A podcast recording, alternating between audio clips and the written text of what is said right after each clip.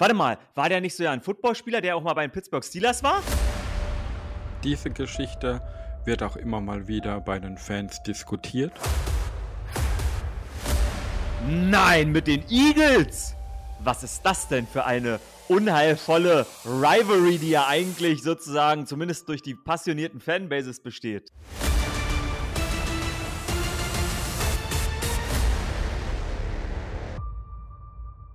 Hallo zu einer neuen Episode von Männer aus Stahl, dem offiziellen deutschen Podcast der Pittsburgh Steelers.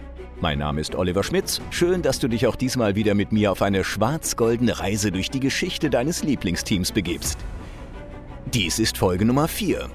Wenn du die Episoden zu den Rivalitäten, Legenden und Traditionen der Steelers bislang nicht kennst, dann gehe am besten zurück an den Anfang und höre dir zunächst die Ausgaben 1 bis 3 dieses Podcasts an, damit du jederzeit weißt, wovon ich spreche.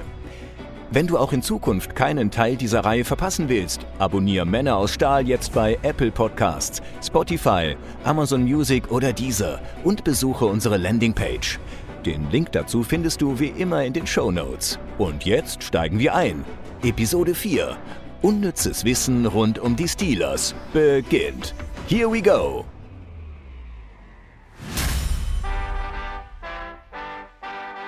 Wie eingangs erwähnt, dies ist die vierte Episode der Podcast-Reihe. Deshalb weißt du natürlich, dass die Pittsburgh Steelers Rekord-Champions in der NFL sind. Ohne Zweifel ist dir auch bekannt, dass sie als eines der ältesten Teams der Liga auf eine lange Tradition zurückblicken. Und garantiert ist dir außerdem bewusst, dass Big Ben nicht nur der Name einer Glocke in London ist. Aber hey, wer weiß, vielleicht sind selbst für den Superfan in dir unter den folgenden sechs Fakten welche, die du noch nicht kanntest.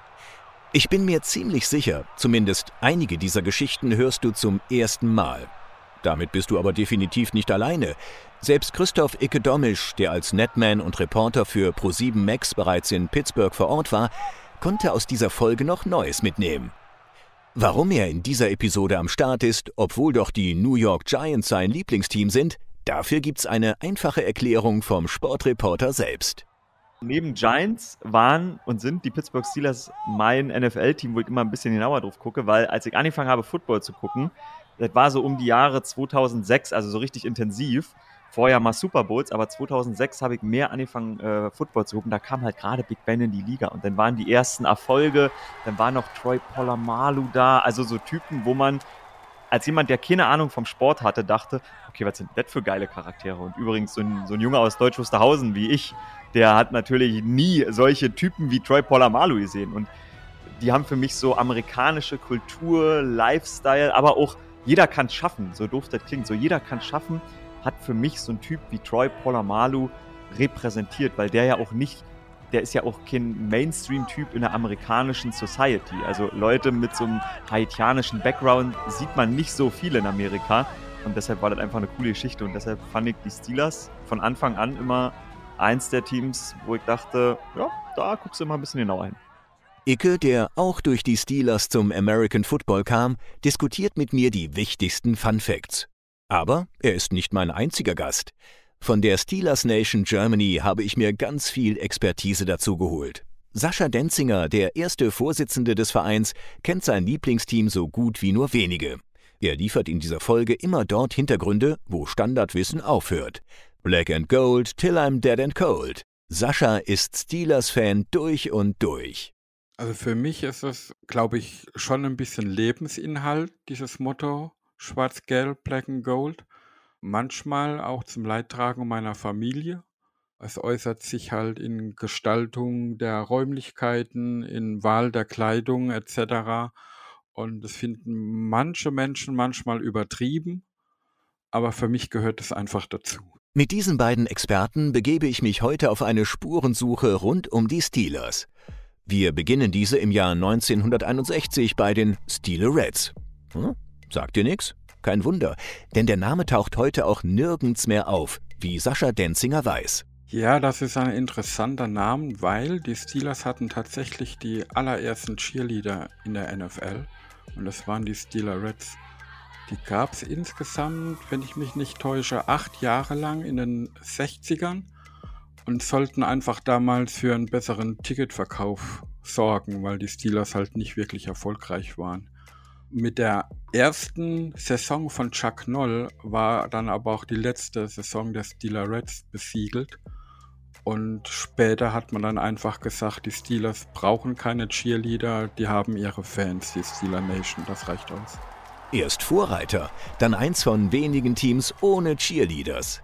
Von 1961 bis 1969 standen die Steelers am Spielfeldrand in Pittsburgh, um das Team zu unterstützen. Als die Franchise aber 1970 ins Three River Stadium umzog, gingen die Steelers nicht mit und kehrten fortan auch nicht mehr ans Spielfeld zurück.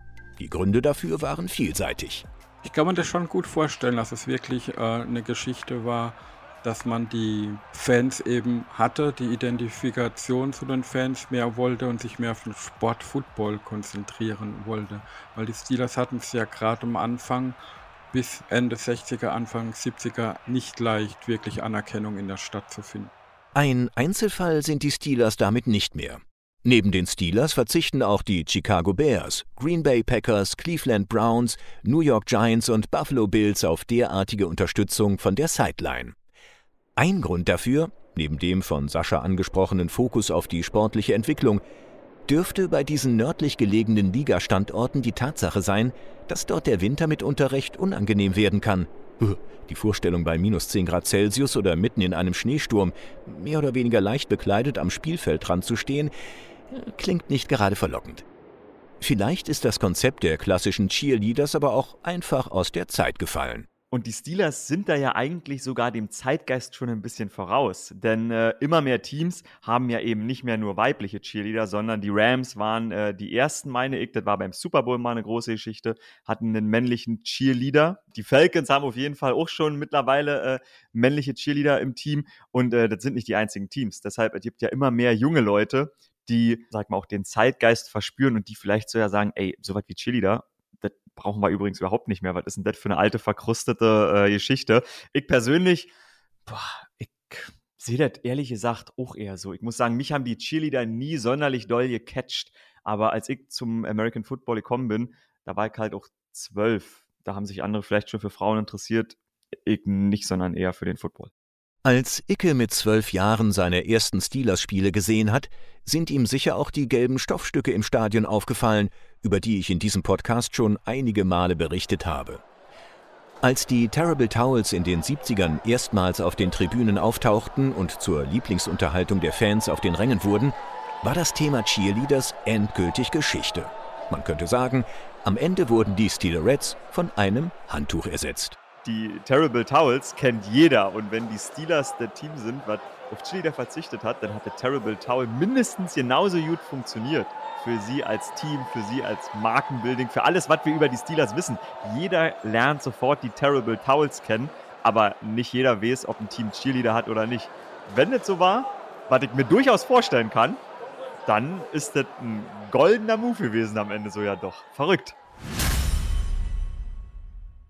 Schwarz und Goldgelb sind die Farben Pittsburghs, beruhend auf dem Wappen des Engländers William Pitt, der der Stadt einst ihren Namen gab. Dass die Steelers diese Farben übernommen haben, dürfte dir bekannt sein. Black and Gold, Schwarz-Gold oder Black and Yellow, Schwarz-Gelb. Inzwischen gibt es viele Bezeichnungen für das Farbmuster. Aber welche ist die einzig wahre? Sascha klärt auf. Im Englischen heißt es schon immer Black and Gold. Und es wird von deutschen jüngeren Fans, glaube ich, immer missinterpretiert, weil das Gold ist eben kein Gold, wie wir es kennen, sondern das ist ein Goldgelb bei den Amis als Farbe. Von daher war das, glaube ich, schon immer die Steelers, das Team wurde als Black and Gold bezeichnet. Dieses Black and Yellow oder Black äh, Schwarz-Gelb kam dann erst in Mode mit diesem Lied von Wiz Khalifa. Also Wiz Khalifa ist ja ein, ein eigentlich in den USA recht bekannter Rapper, der aus Pittsburgh stammt. Und er hat eben dieses Lied Black and Yellow gemacht, was auch ein großer Hit war und wurde so ein bisschen zu der Zeit, wo das ein Hit war, als Fight-Song, Identifikationslied der Steelers-Fan genutzt. Und deswegen kam auch diese Begrifflichkeit, das sage ich mal, ins Fan-Jargon mit Black and Yellow. Renegade. Here we go. Black and Yellow. Du merkst, welch großen Einfluss Musik auf die Steelers hatte. Aber nicht nur die Steelers, sondern Pittsburghs gesamte Sportszene ließ sich von Musik und von dieser Farbkombination inspirieren. Pittsburgh ist heute die einzige Stadt in den USA, in der sich alle professionellen Sportteams mit den gleichen Farben schmücken. Die Pittsburgh Pirates aus der National Hockey League NHL waren die erste Franchise in der City, die in Schwarz-Gold erstrahlte. 1933 folgten die Steelers, die die Farbkombination vom Eishockey-Nachbar übernahmen. 1948 wechselten die Pittsburgh Pirates aus der Major League Baseball MLB von rot-blauen zu schwarz-goldenen Farbtönen. 1979, nachdem die Steelers und Pirates jeweils ihre erste Meisterschaft gefeiert hatten, wechselten auch die neu gegründeten Pittsburgh Penguins aus der NHL zum blau-weiß zum schwarz-goldenen Einheitslook. Und das, obwohl die Boston Bruins seit den 1930ern in Schwarz und Gold spielen und gegen den Farbwechsel protestierten. Sollten sich andere Städte an diesem Einheitslook ein Beispiel nehmen? Ja, ob das andere Städte für sich anwenden müssen, das mag ich gar nicht, gar nicht mal sagen. Äh, in Pittsburgh war es ja auch nicht immer so. Ich glaube, die Pirates und die Penguins, die hatten auch zwischendurch mal andere Farben, aber es hat sich dann jetzt so ergeben, dass man eben die Farben des Stadtwappen als Teamfarben hat. Und ich, ich persönlich finde das gut so, muss aber auch nicht jede Stadt haben. So hat man ein bisschen auch wieder so ein, ein, ein Stück Eigenmerkmal, was nicht jede Stadt in den USA hat. Black and Gold sind ein Alleinstellungsmerkmal Pittsburghs. Ein Markenzeichen, Identifikationssymbolik. Das, wonach viele Unternehmen heute streben, um die Bindung zu ihrer Kundschaft oder ihren Fans zu stärken. Ein Modell für die Zukunft? Icke blickt aus anderer Perspektive auf das Konzept. Das ist eine sehr gute Frage, ob das ein Modell ist, was richtig ist. Ich glaube, aus Marketing-Sicht, so wie heute auch alles immer vereinheitlicht wird, ist das ein schrecklicher Gedanke, der umsetzbar ist. Deshalb hoffe ich, dass niemand hier zuhört, der in verantwortlicher Position ist, weil ich mag Diversität bei Sportteams, ich mag Unterschiede, aber das ist ein bizarr, auch da, dem Zeitgeist vielleicht so ein bisschen voraus, das ist bizarr, weil heute würde man das, glaube ich, so machen.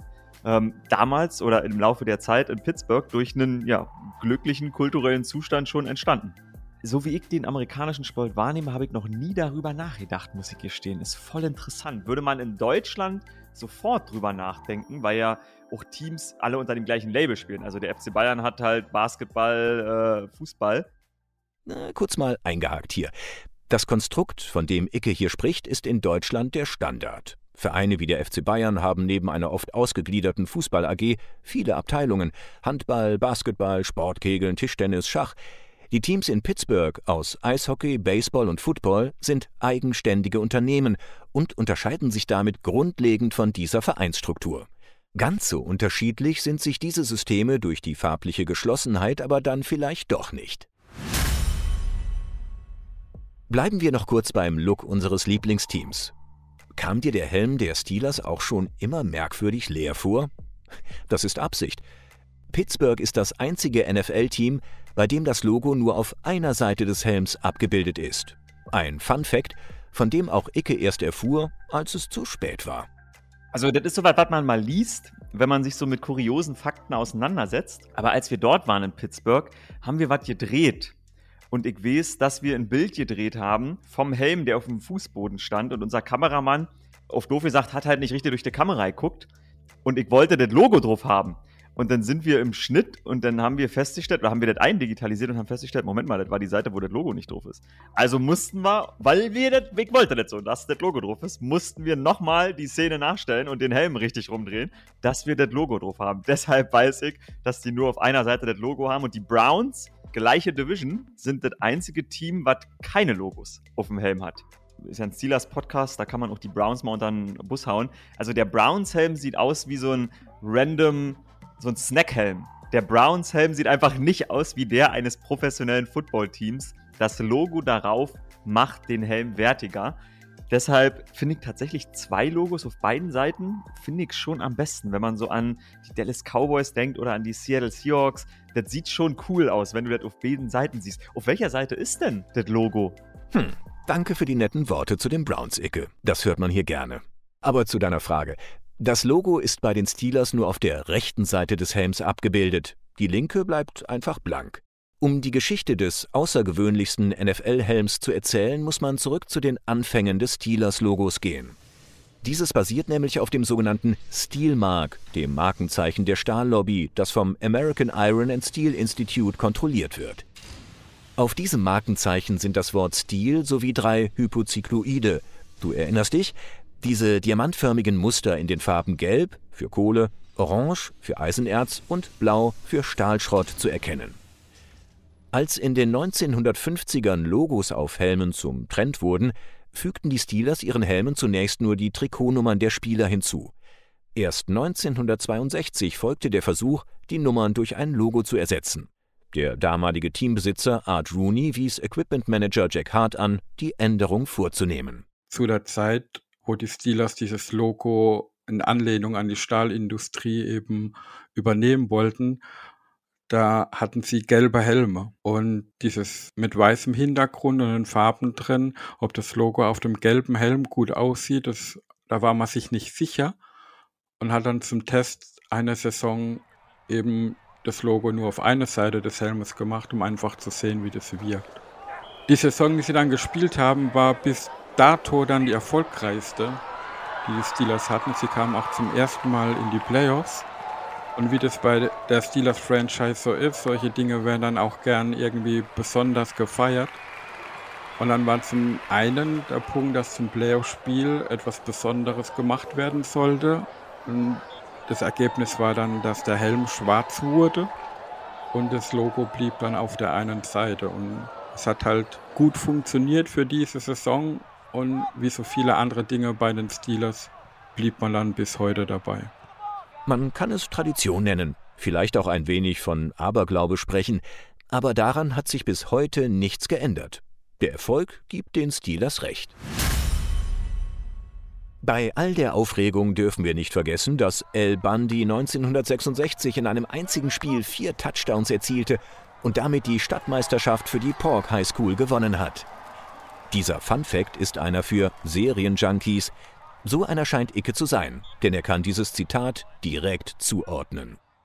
Natürlich, Al Bundy, das ist da gibt diese wunderbare äh, Meme oder den, den Screenshot, der immer im Internet wieder umhergeistert, wo er die Jacke anhat, so ein kariertes Shirt und den Ball in der Hand hat und, und so ein bisschen so eine Flex-Bewegung macht. Warte mal, war der nicht so ja ein Footballspieler, der auch mal bei den Pittsburgh Steelers war? Ganz richtig, Icke.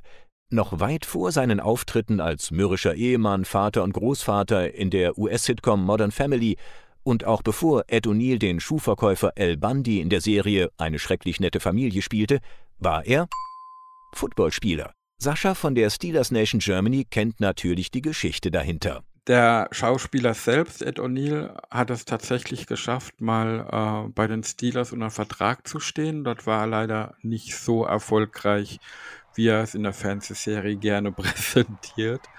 Ed O'Neill war ein Defense-Line-Spieler am College der Youngstown State Uni und wurde damals nicht gedraftet für die NFL, hat sich aber bei den Steelers im Trainingscamp als sogenannter ungedrafteter Free Agent versucht, ins Team zu kommen und Football-Profi zu werden. Sein Problem war aber, auf der Position, die er eigentlich gespielt hatte, der Defensive Line, hatten die Steelers frisch einen Joe Green und einen LC Greenwood gedraftet. Und somit musste er auf die für ihn unbekannte Position des Outside Linebackers gehen und hatte da natürlich nicht so einen großen Erfolg. Joe Green und LC Greenwood kennst du vielleicht noch aus Episode 2, als es um die Steelers Legenden ging. Diese Spieler waren für Ed O'Neill natürlich heftige Konkurrenz im Trainingslager. Der war so ja in der gleichen Epoche, wo, wo der Steel Curtain so richtig am Verhängen war, würde ich mal sagen. Oh krass, okay, wow. Dann muss er aber wirklich ein nicht untalentierter Spieler gewesen sein, wenn er als undrafted Spieler zumindest mal auf den Roster gekommen ist und mit dem Plan, ihn als Outside Linebacker so als Pendant zur Mitte zu installieren. Okay, Ed O'Neill. Unter dem damals neuen Headcoach Chuck Noll musste O'Neill im Angesicht der starken Konkurrenz die Position wechseln und in einer Rolle agieren, die er noch nie zuvor gespielt hatte. Ja, wohl auch deshalb fand er sich nach zwei Wochen Trainingslager im Büro des Cheftrainers wieder, wo er von seiner Entlassung erfuhr. Noll habe ihm angeboten, bei den Eagles ein gutes Wort für ihn einzulegen, erinnerte sich O'Neill vor ein paar Jahren, doch er habe genug gehabt vom Football. Vielleicht nicht die schlechteste Entscheidung, findet Icke. Sagen wir mal so, auf jeden Fall ist Ed O'Neill aus dem Büro rausgegangen und hat dann die Hand in die Hose gesteckt, hat sich auf den Sofa gesetzt, hat ein bisschen komisch geguckt und damit eine Weltkarriere gestartet. Und die Steelers haben Meisterschaften en masse geholt. Also ich glaube, und wir, wir kennen sie beide und genießen sie im Fernsehen. Alle haben gewonnen. Das passiert so selten. Alle haben gewonnen an der Geschichte. Geschichtsstunde Teil 2 in Sachen Fun Facts zu den Pittsburgh Steelers. Deutlich weniger konstant als die Helmlogo-Thematik verlief die Namensfindung bei der Franchise. Bei ihrer Gründung im Jahr 1933 hieß die nämlich noch Pittsburgh Pirates, ganz nach Vorbild des gleichnamigen Baseballteams in der Stadt. Ganz am Anfang, dass sie Pirates hießen, wegen dem Baseballteams, das war ja auch für Football an sich damals nichts Ungewöhnliches, weil es eben Football als Profisport so arg noch gar nicht gab und Baseball der bekannte Profisport war. Und dann hat man halt gedacht, ja, wenn ich mich so nenne wie das Baseballteam, wird schon irgendwie der Erfolg und die Anerkennung kommen. Aber das Team aus Pittsburgh wollte das dann eben nicht wirklich dauerhaft und haben dann mit dem Neuanfang diesen Steelers-Namen gefunden in Anlehnung an die Stahlindustrie. Kurz zum Neuanfang, den Sascha da eben angesprochen hat. 1940 wurden aus den Pirates die Steelers, weil Besitzer Art Rooney einen Neustart wollte. In den ersten Jahren hatte das Team den Fans nur wenig Freude bereitet. Nun musste ein neuer Name her, der mit Hilfe eines Wettbewerbs gefunden werden sollte. Unter den Einsendungen war der Vorschlag Steelers der populärste. Rooney wählte den neuen Namen auch, um die Identität der Stadt in Zusammenhang mit der Stahlindustrie hervorzuheben. Aufbruchstimmung machte sich breit. Doch die verebbte schon Ende des Jahres, als Rooney das Team an Millionär Alexis Thompson aus Boston verkaufte, um nach einer schwachen Saison finanzielle Verluste auszugleichen. Tja, und dann wurde es ganz wild. Also, Thompson gab in Pittsburgh seinem gerade entstandenen Team einen neuen Namen, Iron Man. Rooney kaufte sich als Anteilseigner bei den Philadelphia Eagles ein. Thompson wollte mit seinen Iron Man lieber nach Philadelphia umziehen. Rooney, der noch in Pittsburgh lebte, sah die Chance, die Eagles in seine Stadt zu holen. Und so tauschten die Besitzer bis auf Teamfarben und Trikots alles, also Spieler, Ausrüstung, Büropersonal und Trainerstab, ohne dass seit dem ersten Verkauf der Steelers überhaupt ein Spiel stattgefunden hatte. Aber damit war das kuriose Hin und Her noch nicht abgeschlossen. Nein, Thompson taufte die umgezogenen Iron Man in Eagles um, Rooney machte aus den Eagles wieder seine Steelers. Mitgekommen? Nein? Ich auch nicht. Ist aber auch egal. Du musst eigentlich nur wissen, dass es das noch lange nicht war mit den Verkaufsgeschäften und Namensänderungen. Wer gedacht hatte, dass nun Ruhe einkehren würde, irrte gewaltig. Sascha versucht hier jetzt einmal für Klarheit zu sorgen. Das war zu den Zeiten vom Zweiten Weltkrieg eben. Da waren halt viele, wurden ins Militär einberufen und somit hatten die Footballteams eben Probleme, ihre Kader mit guten Spielern voll zu bekommen. Ich glaube, die, die Saison mit den Eagles müsste 1943 gewesen sein. Da hatten die Steelers tatsächlich nur sechs Spieler zur Verfügung und der Rest kam dann von Philadelphia dazu. Die Pittsburgh Steelers kooperierten mit den Philadelphia Eagles. Ja, und jetzt kommt diese Reaktion von Icke, die du zum Einstieg der Episode gehört hast. Nein, mit den Eagles! Was ist das denn für eine unheilvolle Rivalry, die ja eigentlich sozusagen zumindest durch die passionierten Fanbases besteht? Die Phil Pitt Eagles waren geboren, auch bekannt unter dem Spitznamen Steagles. Eine Saison später hatten die Eagles wieder einen ausreichend großen Kader für ein reguläres Team beisammen, doch in Pittsburgh fehlten weiterhin Spieler. Erneut kam es zum Zusammenschluss, diesmal mit den Chicago Cardinals. Card Pit entstand, im spöttischen Volksmund auch als die Carpets bekannt, die Teppiche. Der Name war Programm, denn dieses Team verlor als erstes der Franchise-Geschichte alle zehn Spiele. Jeder Gegner lief über sie rüber wie über einen Teppich. Besitzer Art Rooney sprach damals vom schlechtesten Team der NFL-Geschichte. Chicago und Pittsburgh entschieden sich nach dem Ende des Zweiten Weltkriegs gegen eine erneut gemischte Mannschaft, Viele Spieler waren zurückgekehrt ins Heimatland und sorgten dafür, dass die Steelers fortan die Steelers bleiben und nach vielen verschiedenen Teamnamen zwischen 1933 und 1945 mit neuer Konstanz in erfolgreichere Zeiten aufbrechen würden. Und diese erfolgreicheren Zeiten ab den 70ern hätten den Steelers fast gar einen weiteren Namen verschafft, einen Spitznamen, America's Team. wie heute die Dallas Cowboys genannt werden. Sie sind das Team, auf das die meisten Augen gerichtet sind, das die Medien ganz besonders im Fokus haben, das sich weltweit großer Bekanntheit erfreut. Aber dieses Team hätten nicht unbedingt die Cowboys sein müssen. Sascha gibt dir zunächst einen Überblick. Diese Geschichte wird auch immer mal wieder bei den Fans diskutiert. Ja, die, der Begriff America's Team wurde von NFL Films erschaffen. Die machen ja meiner Meinung nach schon immer einen sehr, sehr guten Content für die NFL, NFL-Films. Nach dem Sieg über die Cowboys in Super Bowl 10 kam dann damals der damalige Commissioner Pete Rosell auf Dan Rooney zu und hat eben um Erlaubnis gefragt, in der kommenden Produktion von NFL-Films die Steelers als Amerikas Team bezeichnen zu dürfen. Äh, halt mal. Wenn dir das jetzt zu schnell ging, dann rollen wir die Sache nochmal auf. NFL Films ist quasi eine Produktionsfirma der NFL, die erzählerisch und hochwertig NFL-Highlights und Geschichten in Filmen und Videoclips erzählt. Nach ihrem zweiten Super Bowl-Sieg waren die Steelers in aller Munde und sollten daher in einem neuen Highlight-Video diesen Spitznamen America's Team bekommen. Wie reagierte damals Teambesitzer Art Rooney auf diesen Vorschlag? Nun, er soll zu NFL-Chef Pete Rozelle gesagt haben: Pete, lass mich dir eines sagen. Wir sind nicht America's Team, wir sind die Pittsburgh Steelers. Ja, und so wurde nichts draus. Sascha erwähnte eben, dass dieses Thema unter Fans öfter diskutiert wird. Hätten die Steelers America's Team werden sollen oder war die Absage Rooneys richtig? Also das ist jetzt meine ganz persönliche Meinung. Ich fände es nicht gut, weil einer der Gründe, warum ich Steelers-Fan geworden bin, war eben, dass sie zu der Zeit, wo ich dazu kam, oft in Spielen halt auch ein Underdog waren. Und sie haben halt auch durch Pittsburgh ist es keine so super bekannte Großstadt, auch nicht super groß, ist halt eher ein kleinerer Markt. Und da würde das, glaube ich, einfach nicht passen. Auch von der Art und Mentalität der Menschen in der Stadt ist schon ein bisschen was Eigenes. Und da passt Americas Team, finde ich persönlich, einfach nicht dazu. Sascha hat uns seine persönliche Fanperspektive zu Americas Team geliefert.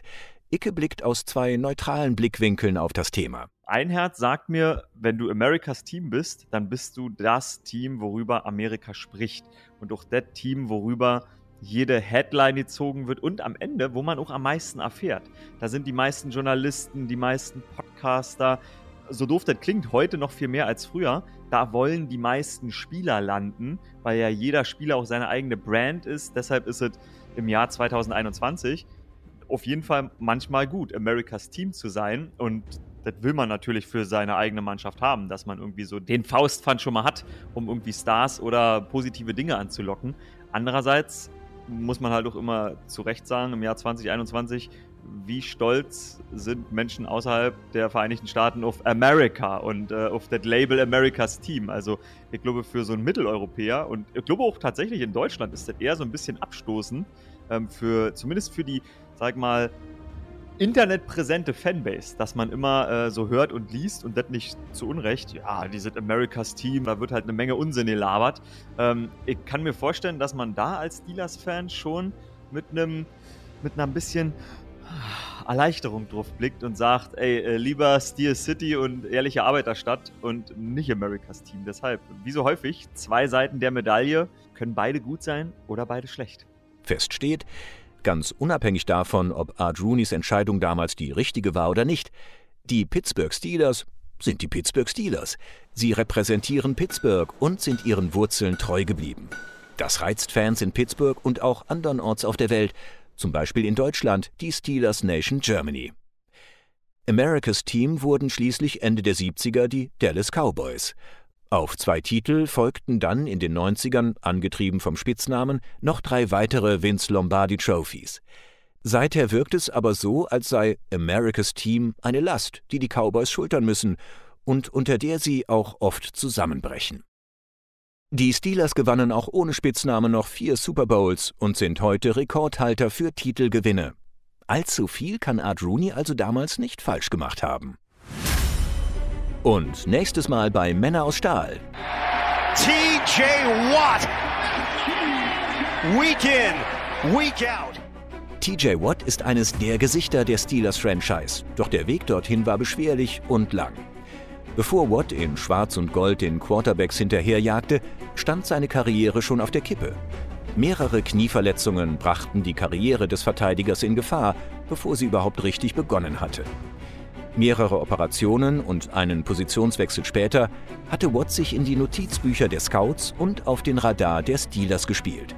Heute ist er aus der Defensive Line in Pittsburgh nicht mehr wegzudenken. In der nächsten Episode dreht sich alles um TJ Watts Entwicklung aus dem Schatten seines großen Bruders JJ heraus zum vielleicht besten Pass-Rusher der Liga, Geschwisterliebe und die Wattsche Familienangelegenheit NFL.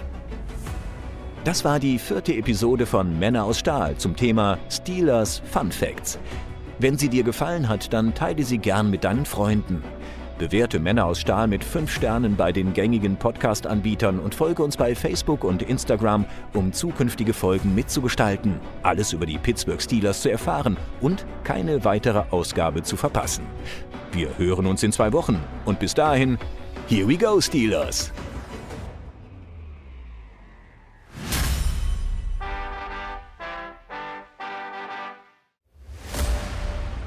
Männer aus Stahl ist eine Produktion der Pittsburgh Steelers. Wir bedanken uns bei unseren Gästen Christoph Icke-Domisch und Sascha Denzinger. Sprecher Oliver Schmitz. Konzeption und Content-Kreation Sweep. Produktion Maniac Studios.